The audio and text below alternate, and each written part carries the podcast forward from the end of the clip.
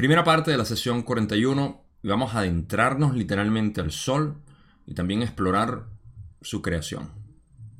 Empecemos.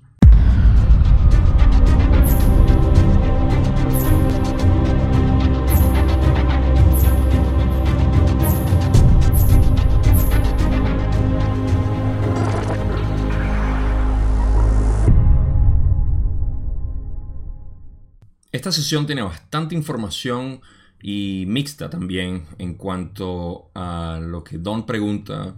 Vamos a explorar primero lo que es del Sol, como ya dije, o el Logos en general. Y eh, luego vamos a hablar de también lo que son las densidades un poco. Y eh, al final de la sesión se habla un poco de ayuno. Eh, hay una pregunta hasta la cual voy a llegar hoy porque luego de esa pregunta se va hay bastante material que cubrir y no va a ser suficiente para esta primera parte, así que eh, vamos a empezar eh, únicamente con lo que tengo aquí. Y, va a ser bastante interesante porque podemos siempre extrapolar un poco de cosas que para mí son prácticas, una vez más. Ustedes ya saben, lo que me interesa es que esta información sea práctica para todos nosotros, a los que al menos nos interesa dibujar un modelo de la creación, de la cual nosotros somos, y cómo nosotros somos la creación. Y poder eh, apreciar, que es lo que, eh, lo que a mí más, me gusta compartir, es el aprecio que podemos tener a través de este modelo de espiritualidad, de, de, ciencia, de conciencia en general, y lo que es la, unión de estas teorías eh, físicas y metafísicas. Entonces, al principio de esta sesión, para no adelantarme mucho a lo que vamos a cubrir, al principio de la sesión me obvié las primeras tres preguntas que de hecho ustedes no van a encontrar en los libros en español porque son del material que salió en 1996, el quinto libro, material personal, donde van a ver el por qué no tiene mucha relevancia. Yo no las voy a cubrir aquí, salvo de repente voy a comentar la primera pregunta para que sepan a lo que se refiere. Y del resto no, no tiene sentido cubrirlo como normalmente lo cubro, leyendo y respondiendo. La primera pregunta que Don hace es que si ellos se van a mudar para un lugar a más de mil millas, que son aproximadamente 1600 kilómetros de distancia de donde estaban en Kentucky, si iba a ser un problema para el contacto. Una buena pregunta. O sea, para mantener el contacto de Ra. Y Ra básicamente le dice que no, que eh, acaso ellos no son de la creación igual. no se van a mudar de creación a creación, pues. Se van a mudar aquí mismo en el planeta. Entonces, eso me dio risa. Y hay eh, unas recomendaciones que da simplemente como que limpien el hogar, que lo hagan apto, digamos, para como ellos se sientan. En pocas palabras, esto es lo que nosotros conocemos como eh, adecuar un espacio para habitarlo nosotros mismos, ¿no? Y ahí tenemos eh, la, el sentido común de que queremos, cuando nos mudamos a un lugar, Julia es fenomenal para esto, de cómo transforma cualquier espacio y lo pone muy acogedor, eh, una energía muy eh, relajante. Uno a veces no se quiere despegar de los espacios que ella crea porque son de verdad muy, muy cómodos. Y, y se trata de eso, o sea, no es, no es de crear algo específico, sino cada quien tiene su espacio. Esto, por ejemplo, este es mi espacio. Este es donde, como yo siempre me he sentido. Y yo creo que pueden ver una similitud hasta cierto punto, pero pueden ver aquí el gimnasio. pero eh, pueden ver lo práctico que soy yo y a mí me gusta vivir así. Entonces eso me hace sentir cómodo. Eh, y, cada quien dependiendo del área donde quieran estar y si quieren hacer algún trabajo metafísico. Ah, con meditación es lo mismo. El lugar de meditación de ustedes eh, tiene que ser adecuado a lo que a ustedes les guste. Pues. Eso no quiere decir que uno no pueda meditar en otro lado, pero que mientras más creas tú ese ambiente, pues mejor. Entonces es básicamente eso.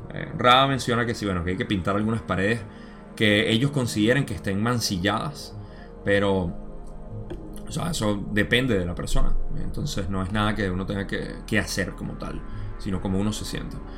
Después la otra pregunta, uh, se me olvida qué es lo que había dicho. Eh, ah, bueno, un ritual que se llama el ritual de ah, despeje del pentagrama menor o algo así. Em, en inglés es eh, Lesser Banishing, Banishing Ritual of the Lesser Pentagram. El pentagrama menor. Un ritual que pueden encontrar. De hecho, si puedo, les voy a dejar un vínculo aquí. Si no, déjenme un comentario que se me olvidó y se los pongo. donde eh, vi, un, vi, un, video de una persona que lo hacía y eh, ellos están familiarizados con esto. Esto viene de la orden hermética y de, del de la, el, Golden Dawn, que se traduciría como al amanecer dorado. Son, son órdenes antiguas que hacían este tipo de trabajo. Y de nuevo, si quieren ver cómo se hace, les dejo el video y pueden, pueden revisarlo. Es una especie de ritual donde dibujan un pentagrama. Me, me llama la atención porque mencionan a Ra, eh, no es Yahweh, pero dicen yo de Zimbabue, creo. Mencionan a Gabriel, Rafael, Miguel. Eh, es, un, es un ritual bastante bonito. Eh, a mí me gustó. Y bueno, si los quieren hacer también, eso es para limpiar el área. Hay personas que dicen que les va fantástico, así que de verdad se los recomiendo. Yo no, yo personalmente no lo practico, simplemente lo vi aquí y me llamó la atención. Y bueno, entonces Rale dice que sí, que es apropiado. Eh, y también le preguntan que si, uh, bueno, no, Don confirma que si está bien, entonces que se pueden mudar y que todo va a estar bien. Y Rale dice que todo bien. Así que con eso, podemos pasar a la primera pregunta que tengo. Y van a ver que es la pregunta 4 de la sesión 41, que es en la que estamos. Y Don dice. Al tratar de elaborar un medio de comprensión desde el inicio, por así decir, partiendo de la infinidad inteligente y llegando a nuestra condición actual de ser, creo que deberíamos volver atrás e investigar nuestro Sol, pues es el sublogos que crea todo lo que experimentamos en este sistema planetario concreto. ¿Puedes dar una descripción de nuestro Sol? Antes de arrancar, déjeme decir que, em, para poner contexto, la pregunta de Don es que si, puede, si Ra puede dar una descripción del Sol, pero no es que yo me esperaba menos de Ra en cuanto a esto, pero ah, eh, la respuesta no es tan simple y la, suena complicada o compleja, mejor dicho. No complicada, suena compleja porque fíjense lo que Don eh, hace un prefacio de la pregunta y dice que él quiere investigar, o sea, partiendo de la infinidad inteligente y llegando a nuestra a, nuestra eh, condición actual de ser, o sea, quiere investigar ese paso entre la infinidad inteligente del Sol hacia nuestra actualidad. Quiere, ver, quiere recapitular esa parte, ¿no? Y que quiere entender ahora cómo funciona el Sol, o sea, investigar el Sol, que es el sublogos que crea todo lo que experimentamos. Entonces vamos a básicamente adentrarnos en la función o las funciones, como ya verán que Ra explica, del Sol para nosotros e incluso todas las densidades y todas las entidades. ¿okay? Vamos a explorar esa interacción que hay y qué es lo que crea el Sol. Así que Ra dice que no es sencillo dar una respuesta en tu lenguaje, pues el Sol tiene aspectos diversos en relación con la infinidad inteligente, la energía inteligente y cada densidad de cada planeta, como llamas a esas esferas. Además, esas diferencias se extienden en el aspecto metafísico o tiempo-espacio de tu creación. En relación con la infinidad inteligente, el cuerpo solar forma parte de esa infinidad, al igual que todos los elementos de la creación infinita. Okay. Eh, primero Ra hace una descripción, una lista de cuáles son las funciones que tiene, eh, los aspectos que el, Sol tiene con respecto a la creación. Y eh, los nombra. Voy a leer. En relación con la infinidad inteligente, la, energía inteligente, o en relación con la energía inteligente, también con cada densidad de planeta y también en el aspecto metafísico o tiempo-espacio de la creación. son cuatro elementos, cuatro aspectos que el Sol influencia de alguna manera. Nombran la primera y dicen, en relación con la infinidad inteligente, el cuerpo solar forma parte de esa infinidad, al igual que todos los elementos de la creación infinita. Ok, esto eh, para nosotros ya es bastante obvio y no es para complicarlo, simplemente que eh, a ellos les gusta ser, como siempre, exhaustivos en la información que dan. Y eh, a esto se refiere con que el Sol es parte de la infinidad inteligente. Punto. Eso es todo lo que quieren decir al igual que todos los elementos de la creación infinita. O sea, todos nosotros somos uno con la infinidad inteligente. No hay separación entre la infinidad inteligente y el Sol, o un pedazo de excremento en la calle, o una montaña, o Júpiter, o eh, Ra, o lo que sea. Eh, o, la o la Andrómeda, o todas las galaxias de, eh, de la constelación de Sagitario. O sea, no importa todo está siempre relacionado a la infinidad inteligente. Y el Sol no es, una, no es diferente en esto, por supuesto. Claro, hay una distinción que es a la que vamos a entrar ahorita cuando hablen de la energía inteligente. Una distinción entre cómo el Sol utiliza la infinidad inteligente para contribuir a la creación infinita. Y vamos a pasar a la otra parte de la pregunta.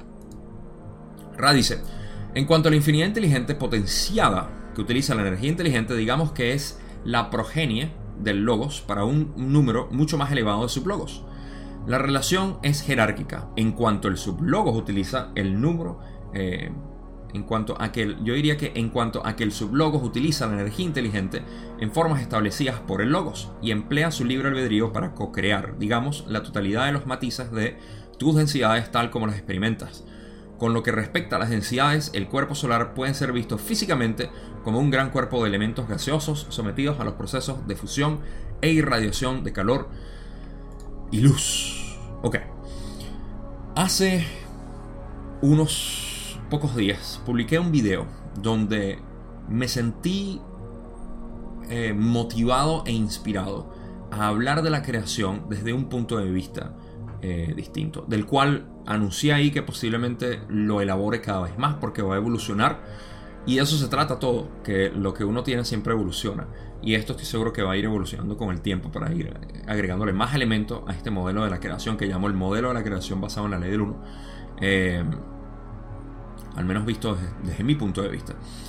Y vayan a verlo, por favor, porque de verdad, si les gusta esta información, les llama la atención, eh, les aseguro que les va a encantar. Así que eh, ahí expliqué en cierta medida parte de lo, que, de lo que se explica aquí, lo que explica Ra. Pero vamos a realizarlo dentro del contexto de la pregunta. Estamos hablando del Sol. Y dicen que el Sol, en cuanto a la infinidad inteligente potenciada que utiliza la energía inteligente, eh, digamos que es la progenia del Logos. ¿ok? Vamos a pausar aquí un momentico. Porque lo que están diciendo es que en cuanto a la infinidad inteligente potenciada, eso quiere decir la infinidad inteligente que lo es todo, potenciada es como una especie de potencial que, existe, o vamos a decir el pitillo por el cual la infinidad inteligente le da al, sol, ok, aquí tienes, tienes el potencial de la infinidad inteligente a tus manos, ¿qué vas a hacer? ¿Ok? ¿O qué quieres hacer? En pocas palabras, ¿qué, te apetece hacer? Digamos que es la progenie del logos, en este caso de la galaxia, porque el logos, eh, por eso es que dicen también la parte jerárquica. Y esto no es una jerarquía de, que uno es superior al otro en términos de superioridad, como lo conocemos aquí en, en estratos, sino eh, en que es jerárquico por cómo se subdividió el gran sol central. El gran sol central, en esencia, se subdividió entre las galaxias las galaxias todas eh, se subdividieron en estrellas y eh, en esta subdivisión la parte más importante que ocurre en realidad es el manejo de arquetipos. Los arquetipos tratan de verlo como que son eh, leyes, aunque no son leyes, pero vamos a verlo como que son reglas de juego o patrones, patrones de movimiento, patrones de vibración, patrones de, de crecimiento. Patrones de crecimiento me gusta más. Los patrones de crecimiento establecidos por el gran Sol central son entregados a todas las galaxias. Y el gran Sol central dice, ok, así quiero que sea esta creación. Y todas las galaxias toman este patrón de crecimiento y dicen, ok, ahora yo tengo el libre albedrío de eh, modificarlo a mi manera. Y modifican estos patrones a su gusto. Cada galaxia tiene un patrón distinto de cómo eh, hacer, uh, cómo cómo hacer la evolución para que nosotros crezcamos en ese patrón. Pero la galaxia no se detiene ahí, sino que en su eh, consiguiente em, manifestación, no, en su, eh, en su, en su consiguiente subdivisión, que son las estrellas, también entrega ese, ese nuevo patrón de crecimiento que ahora ha modificado para todas las estrellas. Y todas las estrellas lo agarran y lo modifican una vez más para crear algo más único. Lo cual el Sol hace literalmente lo mismo con el planeta. Por eso es que Ra dice que un planeta es, un, es considerado un sublogos únicamente cuando está en armonía con sus entidades de segunda densidad. Porque son las primeras que, están estableciendo una diferencia dentro de todo lo demás. ¿okay? Entonces, ah, yo no estoy seguro si toda la creación, todas las galaxias tienen que parecen tenerlo por nuestras observaciones, hidrógeno, eh, ah, oxígeno, carbón, eh, etcétera, todo, nitrógeno, todos estos elementos básicos. Posiblemente sí, estoy seguro que sí. Eh, pero el cómo lo configuramos depende de cada uno de la jerarquía de modificación de crecimiento. Eh, y cada modificación le agrega un sabor distinto, básicamente, a las galaxias, a las estrellas y a los planetas como tal. Por eso es que Ra y nosotros son bastante distintos en términos de cómo eran en tercera densidad, pero en el fondo todos somos el Sol. Y en el final todos somos la galaxia, y en el final todos somos el gran sol central, y al final todo el gran sol central en realidad la infinidad inteligente. Así que de atrás para adelante y de adelante para atrás es lo mismo. Entonces, a eso es a lo que se refieren cuando dicen que en cuanto a la infinidad inteligente potenciada que utiliza la energía inteligente, recuerden, la energía inteligente es ese patrón de movimiento que ni siquiera es un patrón, en realidad es, una inteligencia que crea los patrones de movimiento, ¿ok? Definido por los patrones de crecimiento. Es la progenie del logos, en este caso la progenie es el sol, del logos es la galaxia, para un número mucho más elevado de sublogos. Eh, la progenie del logos para un número más elevado de sublogos. Ah, correcto. Los sublogos aquí en este caso, de hecho aquí estoy un poco confundido, déjame recapitular. En cuanto a la infinidad inteligente potencial que utiliza la energía inteligente, digamos que es la progenie, el Sol es la progenie del logos para un número mucho más elevado de sublogos. Ah, ok, claro, sí. Para eh, los sublogos aquí vienen siendo todos lo que es el... Eh, progenie y sublogos es lo mismo en este caso porque progenie del logos son los sublogos. Logos la galaxia, sublogos todas las estrellas. Eh, la relación es jerárquica en cuanto al, a que el sublogos utiliza la energía. Por eso es que en cuanto el sublogos está mal traducido ahí, así que corrijo esa parte. El sublogos utiliza la energía inteligente, en este caso la estrella, el sol, utiliza la energía inteligente en formas establecidas por el logos y emplea su libre albedrío, la modificación, para crear, digamos, la totalidad de los matices de tus densidades tal como las experimentas. Una vez más, el Sol toma estas, eh, de su libre albedrío, toma las formas establecidas. Formas establecidas es sinónimo a lo que yo estoy diciendo de eh, patrones de crecimientos modificados. a su libre albedrío para co-crear, co-crear en conjunto con todas las demás estrellas que tienen los mismos patrones, pero modificados eh, a su gusto la totalidad de las matices de tus densidades tal como las experimentas. Aquí es donde se proyecta el prisma de las densidades de primera a séptima y ahí es donde empiezan empezamos a, nosotros tener experiencia. Pero ahí vamos a llegar eh, ahorita, así que tomen esta parte de la creación del logo simplemente como la proyección, el prisma de la luz blanca que proyecta para las densidades. Entonces, ese es el uso de la, energía inteligente que hace el logo o nuestro logo, el, sol aquí, eh, nuestros sublogos. Y em, por lo que respecta a las densidades, el cuerpo solar puede ser visto físicamente. Ok, ahora pasan a la última parte de la descripción. Ya vimos lo que es su relación con infinidad inteligente, que realmente lo es todo, en relación con la energía inteligente, que es su modificación específica de toda la jerarquía que ya hablamos, y en lo que respecta a las densidades, el cuerpo solar puede ser visto físicamente como un cuerpo, un gran cuerpo de elementos gaseosos sometidos a los procesos de fusión e irradiación de calor y luz. Este es nuestro entendimiento eh, físico de lo que está sucediendo nuclearmente en el Sol. Es la, configuración de diferentes elementos. Ahorita más que nada es de hidrógeno a helio, que es lo que estamos pasando. Esa fusión que ellos hablan es de hidrógeno a helio. Pero ese para mí es el, eh, el producto secundario de otros procesos metafísicos que realmente están ocurriendo ahí pero fíjense que incluso en nuestro espacio-tiempo, en nuestra eh, realidad física, vemos lo que es la luz, que es el, elemento de crecimiento de todo. Entonces, es la energía que alimenta en esencia todo el planeta. Y nosotros sabemos que sin el Sol no pudiéramos vivir. Así que de ahí también podemos ver de, un lado metafísico, no muy profundo, que eh, puede ser visto de esa manera, como la irradiación de, de la vida. Entonces, el cuerpo solar puede ser visto físicamente como un gran cuerpo de elementos gaseosos sometidos, esto es para mí la explicación científica básicamente, eh, a los procesos de fusión e irradiación de calor y luz para nosotros. Ah, pero fíjense que habla para todas las densidades. ¿ok? En, lo que respecta a las densidades, no se refiere nada más a tercera densidad, lo que quiere decir que en cuarta, quinta y sexta tenemos relación con ese cuerpo digamos, solar que existe ahí, el logos de nosotros, que es la fuente de todo amor en el sistema solar. La fuente de todo amor, déjame repetir eso. El sol es la fuente de todo el amor y luz, amor-luz del sistema planetario.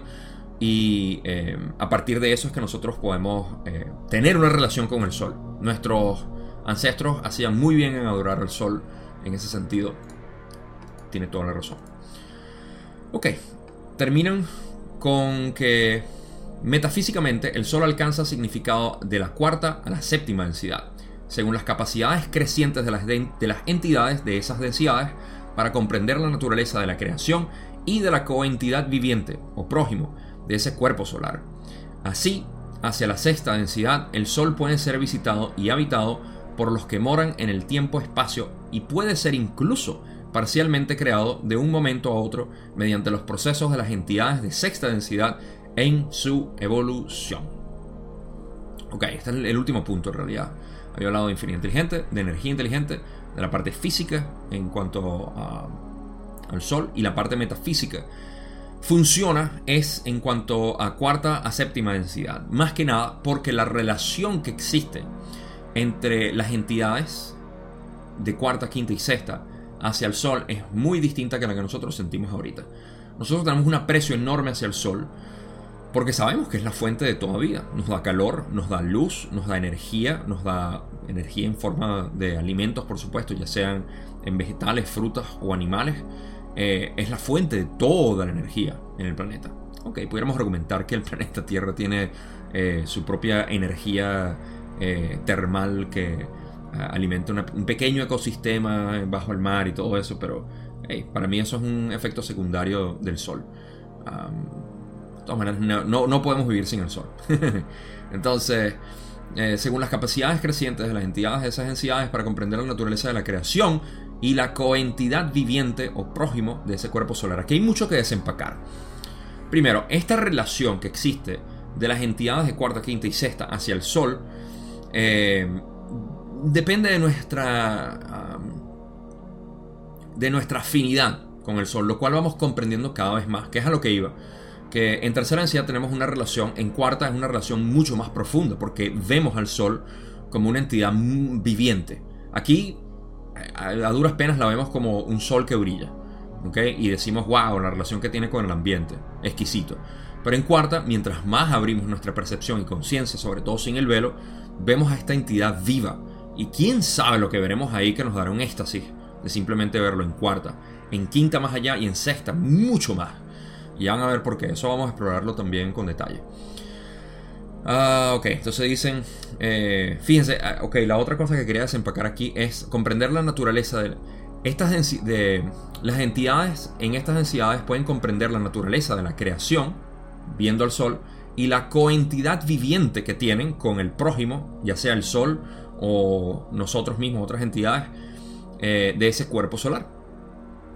Ahora, terminan y dicen, hacia la sexta densidad, el Sol puede ser visitado y habitado por los que moran en el tiempo-espacio y pueden ser incluso parcialmente creado hacia creado de un momento a otro mediante los procesos de las entidades de sexta densidad en su evolución. Esto es en sexta densidad de tiempo-espacio. Las entidades de sexta densidad de tiempo-espacio pueden visitar o eh, parcialmente eh, visitado y habitado por las entidades de esta densidad en tiempo-espacio.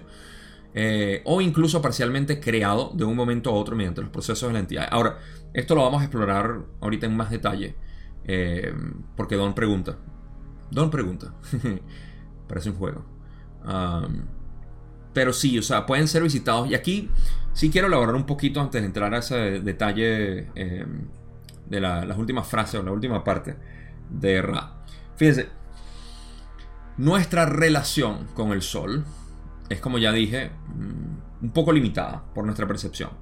Cuando subimos a cuarta es mucho más, eh, eh, digamos, hay una afinidad más grande. En quinta más todavía y en sexta tanto que ya podemos vivir en el Sol básicamente. Y por eso que yo hace tiempo bromeé que Ra puede que esté viviendo en el sol. Y de hecho, por eso es que uh, Akenaten decía, y ellos mismos dijeron que Akenaten dijo que los, asoció con el sol. Y Ra dijeron como que, bueno, fue bastante apropiado. Y a mí me suena que es porque ellos vivían en el sol. Esto fue el año pasado cuando hablé de esto, estamos hablando de Akhenaten, me acuerdo. Y eh, tiene que ver con eso, porque tienen una afinidad con el sol mucho más grande en términos de, de quiénes son ellos y quién es el sol, o qué es el sol y qué son ellos. Es básicamente lo mismo, se están uniendo, se están empezando a fusionar.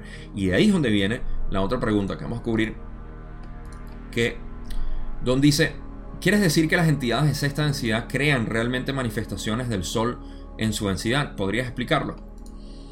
Ra dice, en esa densidad, algunas entidades cuyo medio de reproducción es la fusión pueden escoger, pueden escoger llevar a cabo esa porción de la experiencia como parte de la cualidad de ser el cuerpo solar. Así puedes ver ciertas partes de la luz que recibes como la progenie de la expresión generatriz del amor de sexta densidad. Esta es la parte más hermosa de toda esta sesión. La parte más eh, exquisita, diría yo, de lo que quiere decir nosotros subir en conciencia y entender cada vez más nuestra afinidad, no solamente con el sol, sino con cada uno de nosotros y quiénes somos realmente. Cuando decimos somos seres de luz, somos seres de luz. Ok, si pudiéramos decir eso y conectarlo con el hecho de que somos seres de luz proyectados por el sol, creo que también le da un poquito más de visión hacia nuestra percepción de, quién realmente somos, ¿no? Eh, y lidiar con otros yo de una manera mucho más amorosa. Primero, Don pregunta, ¿puedes explicar qué quisiste decir en esa última frase? En inglés lo dice al menos así. Y aquí eh, Rale dice que en esa densidad algunas entidades cuyo medio de reproducción es la fusión. ¿okay? Eso quiere decir que la reproducción en sexta densidad tiene la posibilidad de que sea a través de fusión. No sé qué otro tipo de posibilidades hay, pero esta es una. Y la fusión la conocemos como lo que ocurre, al menos en espacio-tiempo, la fusión nuclear.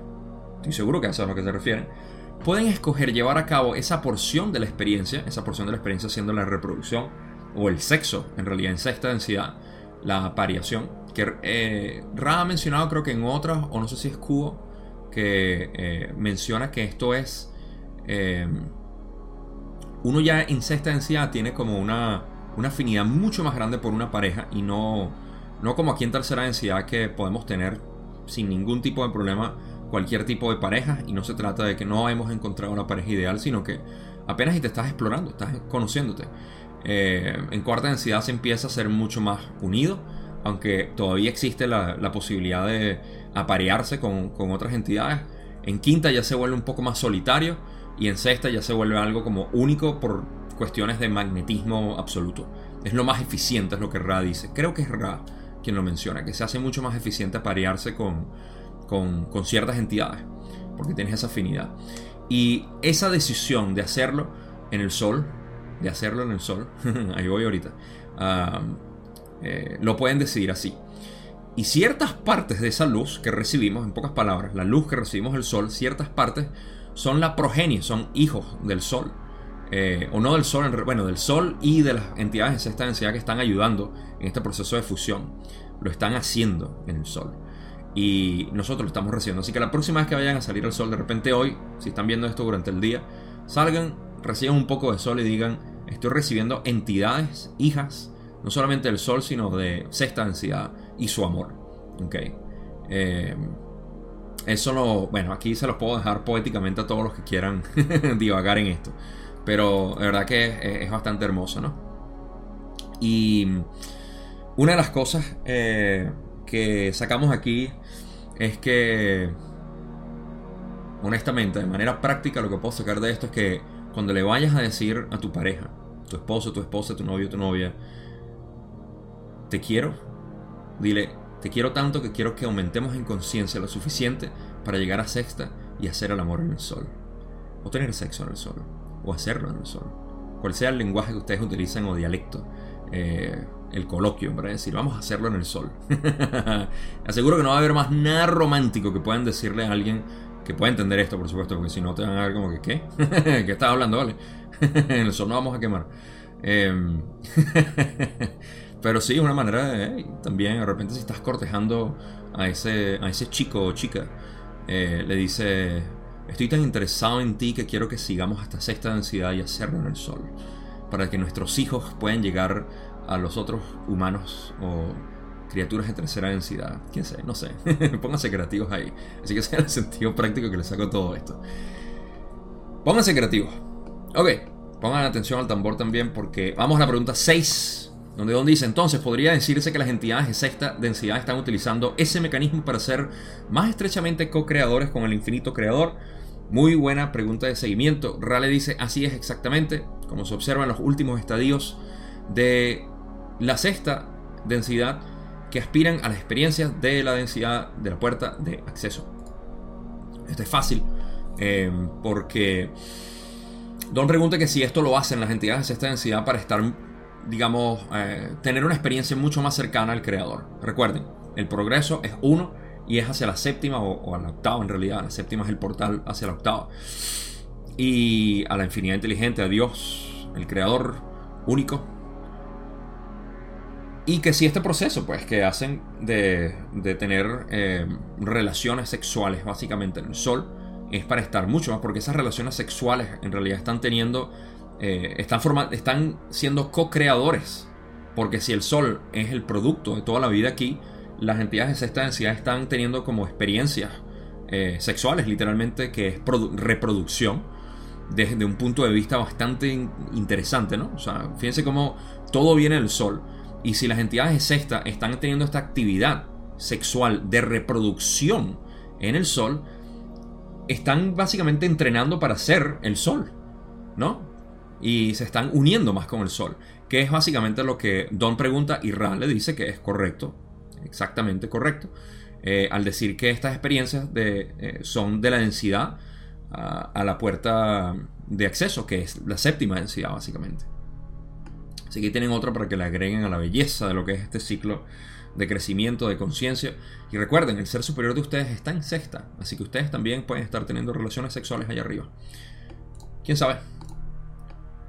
Vamos a la siguiente pregunta, donde Don dice, gracias, Ahora quisiera investigar lo que ocurre cuando se forma la primera densidad y cómo se forman los centros energéticos por primera vez en los seres. Tiene sentido preguntarles si el propio Sol tiene una densidad o está presente en todas las densidades. Rale dice, el sublogos es de la octava completa y no es una entidad que experimenta el aprendizaje-enseñanza de entidades como ustedes. Ahora, aquí es donde vamos a poner en contexto lo que hablé en la primera pregunta que tenía, la pregunta 4. El Sol, recuerden, el Sol está proyectando ese prisma que sabemos que son las siete densidades para que tengamos experiencia. Ahora a eso le hemos puesto, a esas siete densidades, vean siete colores, del rojo al violeta, le ponemos un papel de matriz, como esos papeles cuadriculados. ¿Se acuerdan? Donde, no sé si ustedes le dieron eso. Eh, déjenme un comentario a ver si eso nada más fue en Venezuela, ¿no? Yo creo que en muchas partes el cuaderno de matemáticas era cuadriculado. Al menos en primaria me acuerdo. Era cuadriculado y no tenía que poner todos los numeritos en todos los cuadros y, este, y hacer las sumas. A mí me fastidiaba eso, no sé por qué. Me molestaba porque si te equivocabas tenías que borrar. Y bueno, en fin. Eh, ese papel cuadriculado, transparente ahora, vamos a ponerlo encima de las densidades de conciencia que vemos del rojo al violeta. Esa es la matriz. Pero imagínense que en vez de eh, cuadros finitos, hay cuadros infinitos. ¿Y qué es eso? Esa es la matriz por la cual el Sol creó todas las experiencias. Y esto va a ser útil para algo que... Eh, ver. Sigue aquí. No, no, sé si sigue, pero lo voy a explicar ahorita. O quizá ya lo expliqué. El tiempo-espacio se me está yendo. Entonces, eh, eso es lo que potencialmente existe para cada uno de nosotros. Cada uno de nosotros eh, poder progresar. ¿Ok? Entonces el sol es quien proyecta y lo es todo en realidad. Por eso es que dice, el sol es de la octava completa, porque lo es. O sea, el sol es el prisma y el prisma es el sol. Nosotros somos el sol, el sol somos nosotros. Em, pero no es una de las entidades que somos nosotros que son como eh, fractales del sol que vienen aquí a progresar de primera a séptima. Entonces, el sol, el prisma, dentro de la matriz, las entidades somos nosotros que salimos del sol para volver al sol. Y el propósito de nosotros es tener esas experiencias, de la experiencia de subir al sol a través de las entidades de conciencia que fueron modificadas por los patrones de crecimiento que el sol obtuvo de la galaxia. ¿Entienden eso? Espero que sí, porque eso lo expliqué ahorita. Ok. Entonces, eh, esto va a ser útil creo que para algo que vamos a hablar ahorita. Si no, lo hablo en las conclusiones. Si no se me olvida. Don pregunta, en la 8. Voy a hacer una afirmación de lo que entiendo, que espero corrijas. Intuitivamente considero que el ser de primera densidad está formado por un centro energético, que es un vórtice. Ese vórtice da lugar al movimiento vibratorio en torbellino que he mencionado ya, que es luz y que comienza luego a condensarse en los materiales de primera densidad. ¿Es correcto? Ral dice, así es, hasta donde alcanza tu razonamiento. Sin embargo, cabe señalar que el Logos tiene el plan de todas las densidades de la octava en totalidad potencial antes de entrar en la continuidad del espacio-tiempo de primera densidad. Por ello, los centros de energía existen incluso antes de que se manifiesten. Aquí es donde iba con la explicación anterior. Así que ya tenemos lo que venía hablando, ¿no? El Sol, las siete densidades proyectadas, la rojo al violeta y la matriz cuadriculada, que quiero que vean como una especie de cuadriculado porque cada una de esas cuadrículas o cuadros vamos a llamarlas decisiones. ¿Ok? Un 1 o un 0. Un sí o un no. Decisiones. ¿Ok? Fíjense lo que dice aquí.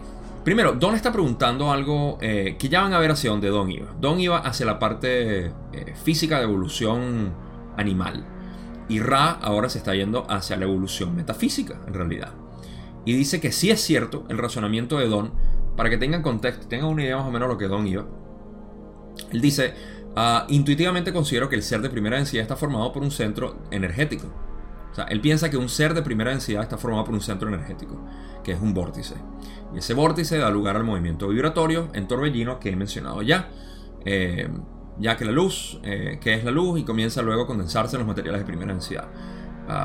es una manera de ver la energía inteligente actuando, y es bastante correcto, eh, actuando en una especie de, patrón vibratorio que va a crear los distintos materiales. primero, las primeras entidades de la primera densidad, eh, aire, fuego, tierra, agua. Y, y bueno, Rale dice sí, sí, ok. Dentro de un punto de vista localizado, ok, limitado en perspectiva, sí es verdad. Pero ellos quieren decir, sin embargo, cabe señalar que el Logos ya tiene el plan de todas las densidades de la octava en totalidad potencial antes de entrar en la continuidad del espacio-tiempo de primera densidad. ¿Qué quiere decir eso? De nuevo, el Sol proyecta las siete densidades, que ya pueden ver con los colores del rojo y violeta. Una vez más, la matriz o cuadrícula. Y esa cuadrícula es el potencial eh, total que existe para, eh, para que la primera densidad pueda existir hasta la séptima, literalmente. Porque esa cuadrícula dibuja todos los caminos potenciales infinitos que existen de una entidad particular de principio a fin. Principio siendo la primera densidad, fin siendo la séptima, entrando la octava, que es básicamente la fuente. Entonces, dentro de esta cuadrícula 3D o 4D infinita que puedan ver, existen todos los potenciales de movimiento y crecimiento, no solamente en lo físico, sino en lo metafísico también. Entonces, esas son las eh, la totalidad potencial que el Sol crea cuando dice, básicamente, hágase la luz al hacerse la luz, está haciendo la luz prismática, eh, cuadriculada o hecha como matriz para que cada uno de nosotros eh, y el fuego, el agua, los planetas, el aire, eh, ángeles, todo, todo lo que fluye a través de la creación del sol ya está potencialmente antes de que exista cualquier tipo de entidad. Entonces, Ra, Ra, de verdad lo lleva al macrocosmos, porque acuérdense, ellos lo estaban hablando desde el Sol y vienen con la idea de hablar del sol por eso lo están llevando de esa manera. Entonces, por ello los centros de energía existen incluso antes de que se manifiesten, porque recuerden, los centros de energía, cuando hemos hablado de ellos, centros energéticos están en potencial, están potenciados, todos los centros energéticos están en potenciación. Nuestro centro energético, siempre está en potenciación. Nuestra activación depende de cómo nosotros utilicemos experiencias como catalizadores para crecimiento. Ese crecimiento en cada uno de los puntos energéticos se manifiesta como una cristalización. Esa cristalización es precisamente lo que nos hace ser nosotros mucho más fluidos. Entonces la entidad fluida es aquella que ha, ha activado sus centros energéticos hasta un punto que están casi cristalizados, o mientras más cristalizados, mucho más fluida es la persona. O la entidad. Espero que esto tenga sentido, porque sé que ya estamos hablando con bastante vocabulario de la ley del uno aquí, y todo el material pasado es válido para entender esto. Pero por eso es que Ra dice, todos los centros energéticos existen incluso antes de que se manifiesten, antes de que exista una entidad que los pueda activar y manifestarlos básicamente. Entonces, eh, pueden ver aquí, no sé, yo lo estoy viendo, de verdad, eh, estoy viendo la Matrix. Literalmente. Ah, espero que ustedes lo vean. Si no, déjenme un comentario, por favor. Para poder expandirlo un poco más. O hasta incluso crear un video separado sobre esto. Pasemos a la próxima pregunta. ¿Dónde dice? Entonces, ¿cuál es el ser más simple que se manifiesta? Supongo que podría ser un organismo unicelular o algo similar. ¿Cómo opera en relación con los centros de energía? Fíjense, aquí Don sigue en segunda densidad sigue hablando de segunda densidad y Ra le está hablando de la creación general.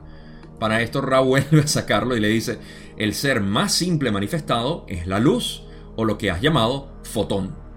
En relación con los centros de energía puede considerarse como el centro o fundamento de todos los campos de energía articulados. Okay.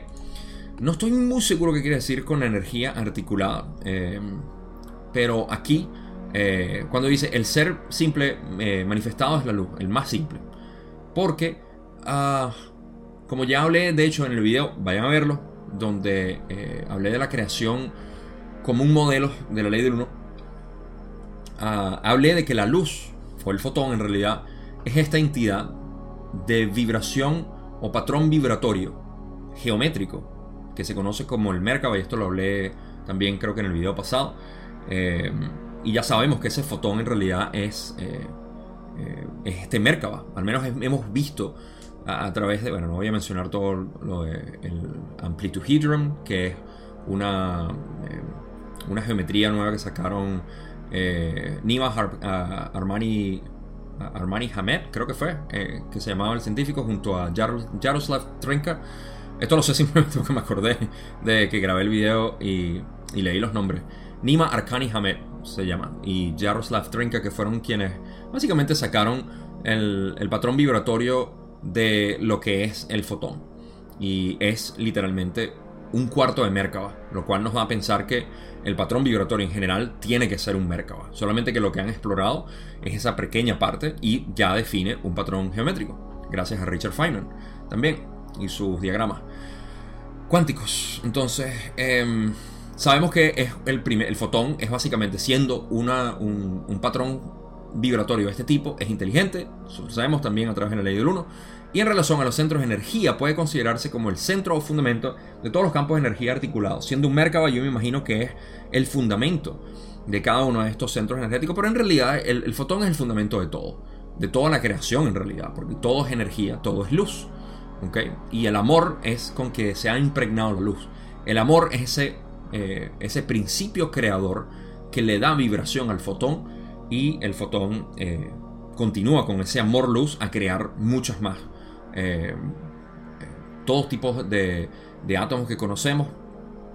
Esto pudiera explicar el por qué muchos átomos podemos recrearlos o crearlos nada más en laboratorio, pero son inestables y se, se disuelven o se, se, disuelven, por no tener un mejor término, se separan, decaen eh, rápidamente. Porque estamos utilizando, estamos tratando de ser Dios al crear eh, elementos, lo cual no está mal porque nosotros somos Dios. Pero no son estables. De repente no es, no es un patrón vibratorio estable. Y, yo creo que podemos avanzar muchísimo en la ciencia como la conocemos. Yo no tengo nada, bueno, tengo todo el amor eh, posible hacia la ciencia, pero no mientras estemos obviando la conciencia. La conciencia es un elemento importantísimo de nuestro ser. de hecho, es todo lo que existe. O sea, la ciencia obviando la conciencia es y bueno, si me da chance les cuento una anécdota que tuve que me hizo recordar mis viejos tiempos. Pero bueno, entonces sí, vamos a pasar a la otra pregunta, pregunta 10, donde Don dice, cuando se forma la primera densidad tenemos fuego, aire, tierra y agua. En un momento dado se produce el primer tránsito o individualización de la vida en una parte de conciencia con capacidad de movimiento. ¿Podrías describir ese proceso de creación y cuál es su tipo de centro energético? Ahora Ra lo vuelve a llevar un poquito más hacia la, a la parte metafísica, bueno, al macro, y después lo lleva donde él quiere. Que Don sigue buscando es la vida como la conocemos, eh, biológica. Y dice, la primera densidad, o la densidad del rayo rojo, aunque se vea atraída hacia el crecimiento, no se encuentra en la vibración adecuada para las condiciones conducentes a lo que podrías llamar la chispa de la conciencia. A medida que las energías vibratorias avanzan del rojo al naranja, el entorno vibratorio estimula las sustancias químicas que hasta ese momento habían estado inertes, para combinarlas de tal forma que el amor y la luz comiencen la función del crecimiento. Acabo de hablar del amor y la luz como parte de una función de crecimiento y aquí precisamente lo está diciendo Ra. Curioso. O sincronístico. Ra dice, en esencia, está diciendo, ok, bueno, ya va. Vamos a hablar de la primera densidad. Nosotros sabemos que la primera densidad, siendo agua, aire, tierra, eh, fuego, estos, eh, estos elementos se combinan para crear la materia. ¿okay? El primer rayo rojo se ve atraída hacia el crecimiento. La materia se ve atraída al crecimiento por atracción natural, que también hablé del kundalini hace poco. Esto aplica también, es la misma energía eh, que está jalando, aunque no sea un kundalini consciente, es una especie de kundalini de la tierra que busca ese crecimiento o movimiento simplemente, porque eh, es un movimiento y crecimiento físico al principio, y luego movimiento y crecimiento metafísico más adelante, en términos de, los, de los animales, pues. Eh, entonces, por eso es que de repente, por eso es que quizá la segunda densidad tarda eh, 2.000 millones de años, creo que es el, número que dio Ra, entre primera y segunda densidad, o bueno, desde el proceso de segunda densidad hasta tercera, el proceso de segunda densidad es de, creo, 2.000 millones de años, más o menos algo así. Eh, porque tarda muchísimo tiempo en ese movimiento y crecimiento, que es lo que nosotros vemos como la evolución natural en nuestros términos científicos. Y esa evolución natural conlleva a que las entidades se, ah, se vuelvan más complejas para luego dar eh, cabida al ser humano, en este caso, en nuestra Tierra. Entonces, esa atracción eh, fíjense, no se encuentra, en esa atracción no se encuentra la vibración adecuada que, ah, en pocas palabras, en, esa atracción no existe eh, las condiciones conducentes hacia la, autorrealización, ¿okay? la chispa de la conciencia que ellos llaman. Obviamente todo es conciencia, pero aquí conciencia en el término de conciencia, eh, en inglés decían awareness. Awareness es conciencia de sí mismo. A medida que las energías vibratorias avanzan del rojo al naranja, ahora estamos hablando de, si recuerdan, el Sol, el, planeta va pasando por una franja roja que el Sol le ha puesto para generar y, automaterializar eh, la luz o la energía inteligente. Y esto lo, estamos, lo sabemos que existe por Ra, creo que fue en la sesión 5 o 7, donde dicen que hay un planeta que que está en formación en primera densidad, pero en un estado intemporal, o sea que no lo podemos ver porque no se ha materializado todavía. Ese planeta ahorita está en el rojo, básicamente. Cuando ese planeta pase al naranja, a eso es lo que se refiere Ra, que dice, a medida que las energías vibratorias avanzan del rojo al naranja, el entorno vibratorio estimula las sustancias químicas, en este caso las moléculas orgánicas, que hasta ese momento habían estado inertes, o incluso pueden decir sustancias químicas, pueden ser los átomos, no estoy diciendo que son las moléculas orgánicas. Sin embargo, las moléculas orgánicas tienen que fusionarse, o no literalmente fusionarse, pero atraerse, porque son los átomos que van a, encontrar afinidad. Esto es lo que yo llamo sexo de primera y segunda densidad, eh, o la progenia en realidad de primera densidad a segunda, son la atracción, porque existe una especie de, de atracción sexual entre, digamos, el hidrógeno y el oxígeno para crear agua, entre eh, el, carbono y el hidrógeno y el oxígeno para crear eh, elementos de, vida de carbón o, vida eh, a base de carbón, etc. Entonces, todo eso tiene que tener un fundamento ese fundamento es la atracción que existe entre estas, estos átomos para formar estas moléculas y ahí es donde dicen estas sustancias químicas que hasta este momento se considerarían inertes para combinarlas de tal forma, ¿ok? Forma molecular para que el amor y la luz, la conciencia básicamente y la energía o la inteligencia que viene a través de la energía inteligente, comiencen la función del crecimiento. La función del crecimiento en este caso es la evolución que nosotros conocemos como eh, movimiento del ADN, básicamente, a, seguir procreándose para luego formar sistemas más complejos de, eh, de vida. Fíjense, una distinción hermosa que tengo aquí para esto es nosotros y los hongos tenemos una, eh, una relación increíble en metabolismo, en quiénes somos. Pero la diferencia, una de las diferencias que tenemos es que nosotros venimos de una ramificación que ocurrió entre el reino eh, fungal o el micelio y esa división está en que el micelio absorbe los nutrientes desde afuera, ¿okay? desde afuera, mientras que nosotros tenemos un saco ventral y los absorbemos desde adentro. Entonces son pequeñas distinciones que hacen que al tiempo los animales se, puedan eh, bifurcar de alguna rama. O bueno, los animales no, la, vida se puede bifurcar de alguna rama. Entonces estos son los procesos por los cuales eh, se combinan en el amor y la luz que comienzan en la función del crecimiento. Crecimiento yo lo llamaría evolución física aquí. Eh, pero ese crecimiento no termina ahí, por supuesto. espero que esto haya sido un buen viaje porque yo lo disfruto bastante, de verdad. Pueden verlo en mi cara. ok. Ra dice, para finalizar, la suposición que has expresado antes relativa a las entidades unicelulares como los dinoflagelados polimorfos es correcta. El mecanismo es el de la atracción de la luz que asciende en espiral. No existe nada aleatorio en ninguna parte de la evolución. ¿Ok? Ah, ahora Ra simplemente le dice, ok, bueno, sí, mira, la suposición que tú dices antes es eh, relativa a las entidades unicelulares, es correcto. Dice, ¿no? La suposición que has experimentado eh, relativa como los dinoflagelados polimorfos, es correcto, sí, es correcto. Em, yo no sé por qué Ra dijo los dinoflagelados polimorfos, eh, pero em, son, estos son organismos unicelulares como, si mal no recuerdo, es del plancton, em, y, o son una especie de plancton. Y son bastante simples. Eh, todavía están aquí con nosotros y vienen, bueno, la misma palabra dinoflagelados. Eh, dino de dinosaurios de la creo que son los primeros que encontraron fue de la era triásica y todavía se encuentran los fósiles, y etcétera. Ah, polimorfos porque cambian mucho, poli, muchos, morfos de cambiar. Y eh, flagelados, son una palabra que cuando yo leí dije, bueno, ¿por qué tiene que ser flagelado? Pero flagelado viene, o sea, flagelarse es para mí el, azote, ¿no? El látigo. Pero es por la forma que tienen. Tienen una forma eh, de, de, cuerda o de látigo que, que, se mueve, no sé. Es muy, es muy ondulante. Ondulante, algo así. Em, y bueno, que el mecanismo de atracción de la luz que asciende en espiral es el de la Dice, no existe nada aleatorio en ninguna parte de la evolución.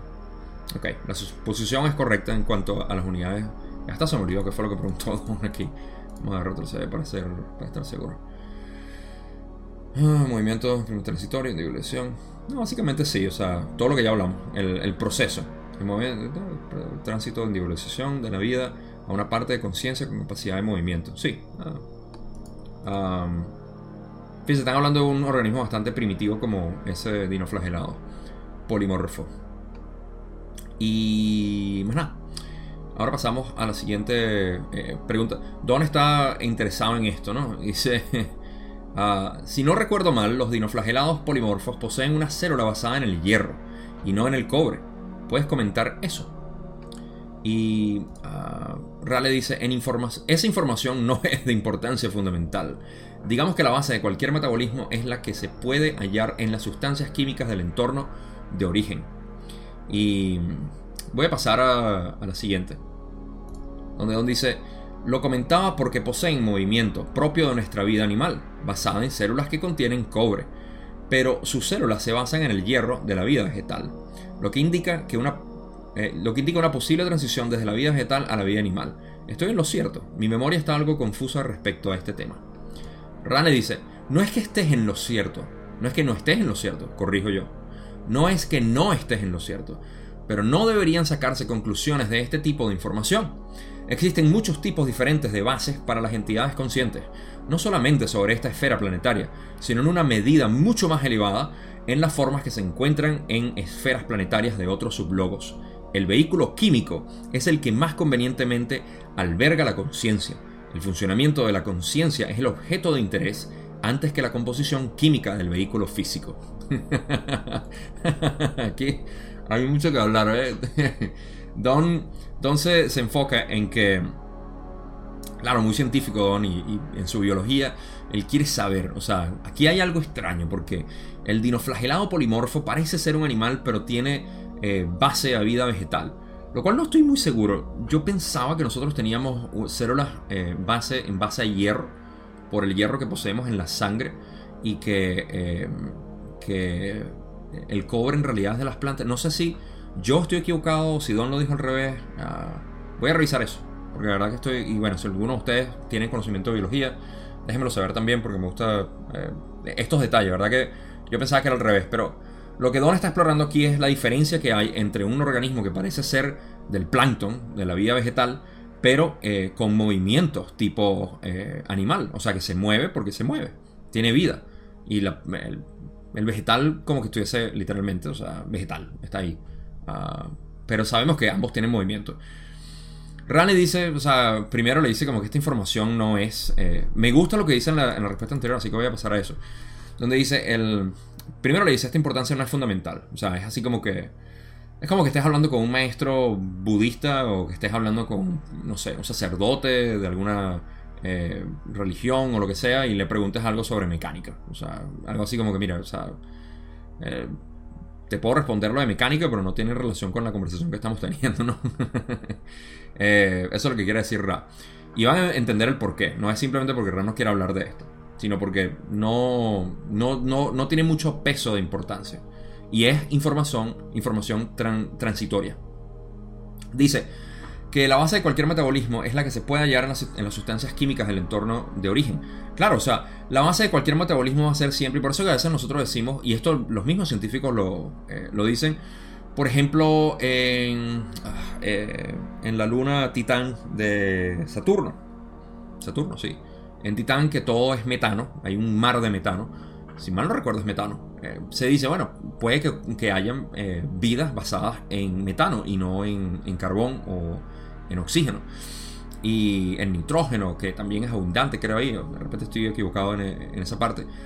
Eh, es natural, o sea, la vida va a florecer dependiendo de, cómo sea. Y lo bello de esto que dice en la próxima respuesta, dependiendo de, las sustancias químicas del entorno de origen, básicamente. El, organismo y el metabolismo se va, va, a evolucionar dependiendo de las sustancias que tenga en su, en su vecindario, pues.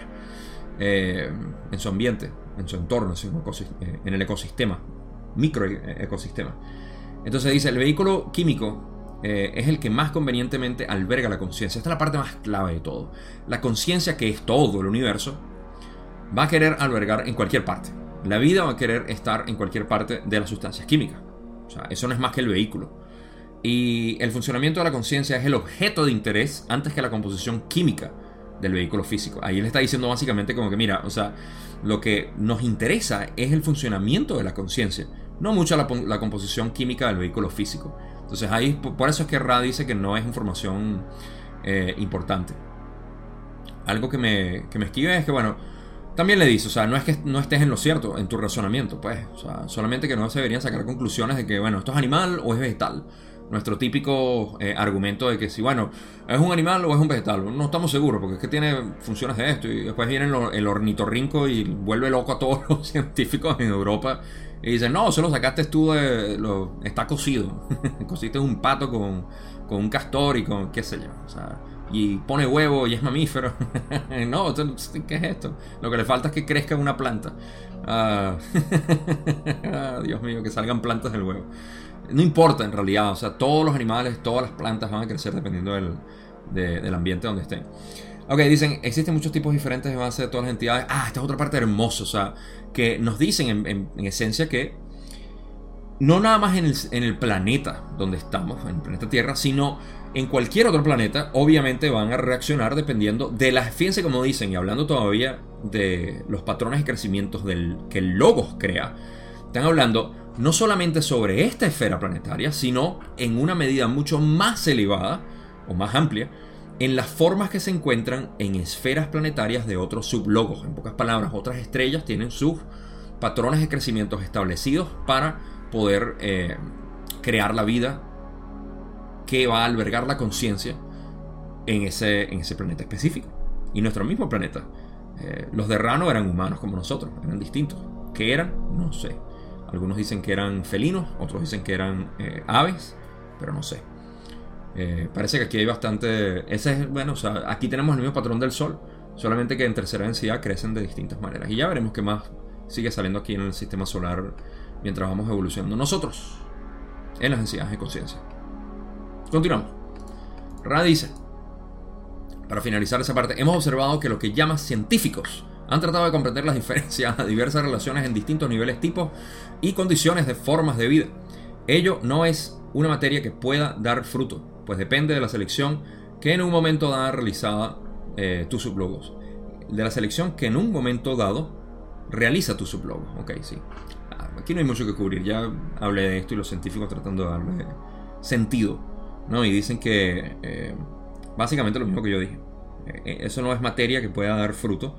Porque siempre va a depender, o sea, siempre va a depender, no, tenemos por qué encascarnos o encerrarnos en que este es el tipo de vida adecuado para... No, o sea, así sea una planta o, un elefante, vamos a seguir evolucionando en conciencia. La conciencia no se detiene en su evolución, básicamente.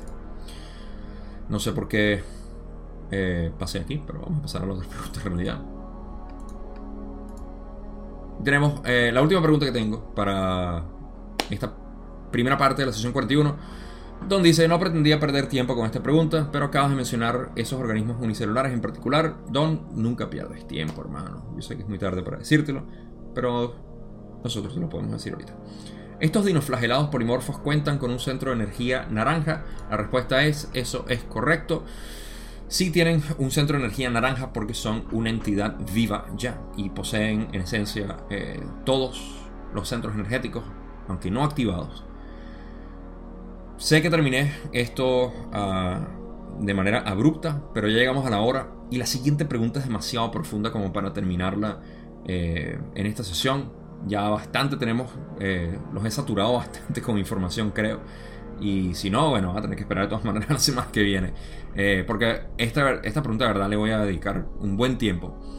Porque nos da mucho material. La pregunta 13, hablando sobre el centro energético naranja. Ya verán por qué. Em, no tengo en realidad eh, mucho que decir de esta última parte, salvo prepararlos de repente para la, siguiente sesión, hablando del centro energético naranja, que venimos hablando de segunda densidad, y eh, que Don sigue preguntando obviamente sobre lo que es la evolución de los centros energéticos basado en lo que es, porque esa es la línea de cuestionamientos que tenía Don, si se dan cuenta. Él quería saber cómo hay la evolución desde el punto de vista del Sol, que ya nos explicó eh, Ra con, em, con su manifestación en las siete densidades, etc. Y los centros energéticos y cómo evolucionamos con esos centros energéticos, cómo se van activando, cómo vamos subiendo de conciencia, los animales evolucionan, los vehículos físicos y todo esto. Entonces ahí vamos a hacer la pausa y regresamos en la próxima sesión. Conclusiones. Tenemos al menos dos cosas que quiero sacar de aquí. La primera es eh, lo que hablamos del, Sol, me parece importantísimo, porque podemos ver que nuestra asociación o afinidad con el Sol y con toda la creación en, general es, eh, es una que es de aprecio para entender realmente lo que nos provee y sobre todo en la parte de conciencia. Conciencia es la parte práctica eh, que siempre podemos sacar. ¿Qué podemos utilizar nosotros de esta primera parte de, eh, lo que es conciencia para, para nuestro, nuestro sentido evolutivo.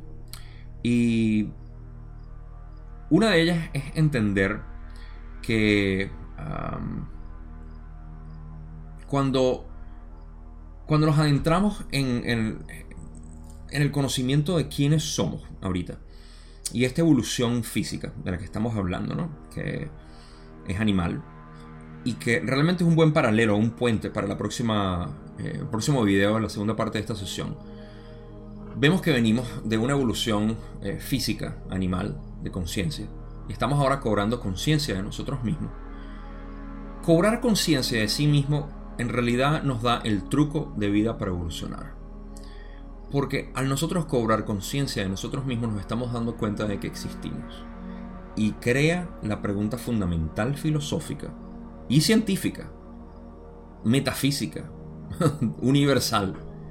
¿Quién soy? Y las definiciones que nosotros podamos sacar de esto van a determinar en realidad cuál es la creación. Dependiendo de quiénes nosotros seamos, eh, vamos a tener eh, una, una visión de la creación distinta. Y aquí aprovecho para incluir la anécdota que tuve recientemente porque me pareció demasiado, pero demasiado apropiado. En un video de ciencia que estaba viendo hace poco en YouTube, hice un comentario diciendo que eh, uno de los elementos que realmente va a ayudar, indudablemente para mí, en mi opinión, de los elementos que la ciencia convencional, la astrofísica en general, eh, conociendo lo que es el Big Bang, la evolución del, del universo, etc., que es ignorado por la ciencia, es la conciencia. Conciencia. si no tienes conciencia, no tienes ciencia. Tiene que ser conciencia. Ah, pero sí, si lo seguimos ignorando, las respuestas que todavía tenemos de qué pasará con un universo, quiénes somos nosotros, a dónde vamos y todas estas preguntas que no podemos responder científicamente, sino que se responden filosóficamente, siempre, siempre se ha respondido. Y no es que haya una respuesta eh, única, ah, no, llegamos a la respuesta final. No, es a la respuesta que nosotros tenemos que sentir como humanos, que nos va a hacer sentir, que nos va a llevar a la tumba con una sonrisa. ¿okay? Que nos va, cuando, cuando estemos muertos ya en la cama, en el piso, en la calle, donde sea terminemos, en el asfalto, en la grama, ah, en la alfombra, donde sea, estemos con una sonrisa, porque sabemos a dónde vamos. Filosóficamente puede ser distinto para cada uno, pero eso es conciencia. Y bueno, la respuesta que recibí eh, de alguien, por supuesto, muy alterado, fue diciéndome como que alteró, por supuesto, mi respuesta y dijo, ¿Cómo puedes creer que... Eh, ¿Cómo puedes decir que la ciencia no entiende la conciencia? Y yo dije, no, en ningún momento lo dije. Más bien dije que eh, la ciencia, para responder a esas preguntas, debe incluir la conciencia.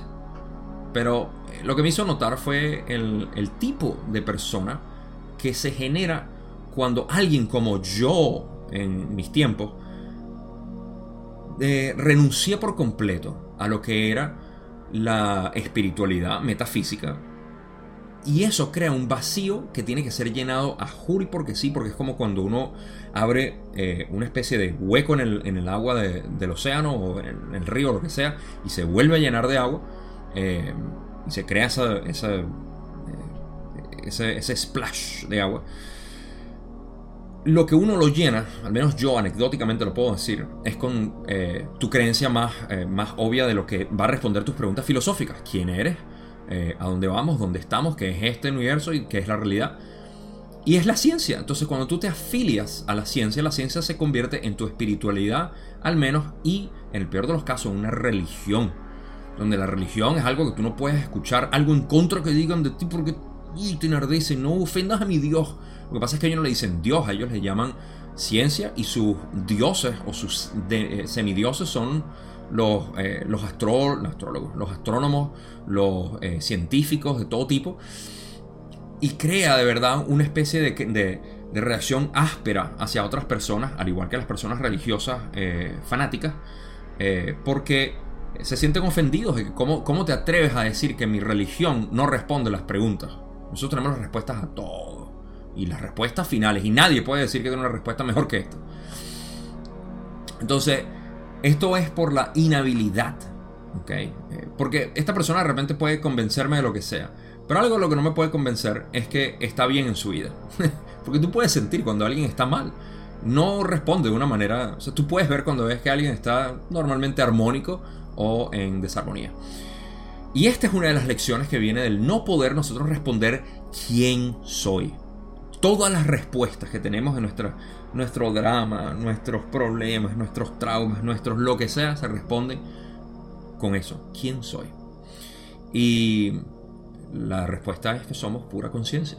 Pero mientras más exploremos esto, más vamos a sentir que eh, somos el universo realmente, porque el universo es conciencia, ¿no? Y bueno, eh, eso lo podemos ver en esta sesión también al explorar que eh, no importa en realidad el cuerpo físico para nada. Lo que importa es la conciencia que habita el cuerpo físico o que simplemente no es que habita, porque no es que es un invitado en el cuerpo físico. Pero esto se vuelve mucho más profundo de lo que lo quiero hacer y mucho más místico. Eh, en realidad es conciencia. Y nosotros lo que usamos es pura conciencia. ¿Okay? Así que con eso, eh, siempre el mensaje es ese, positivo. Recuerden quiénes son ustedes. Son Dios, el universo, la creación, uh, no sé, eh, Papá Dios o lo que quieran ver como cualquier concepto que ustedes tengan del creador.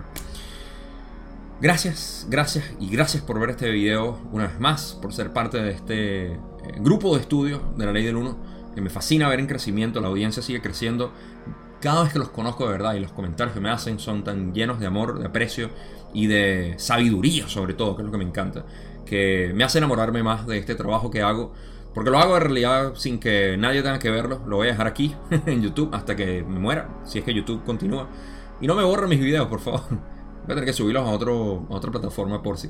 Pero no, eh, por eso lo hago, ¿verdad? Y me llena muchísimo saber que hay otras personas que también le están sacando provecho a mi expresión sobre esto. Así que ya saben, nos vemos en la sesión 41 todavía, parte 2, donde vamos a hablar, uff, algo muy, muy, muy importante y bien profundo. Se les quiere mucho. Nos vemos ahí.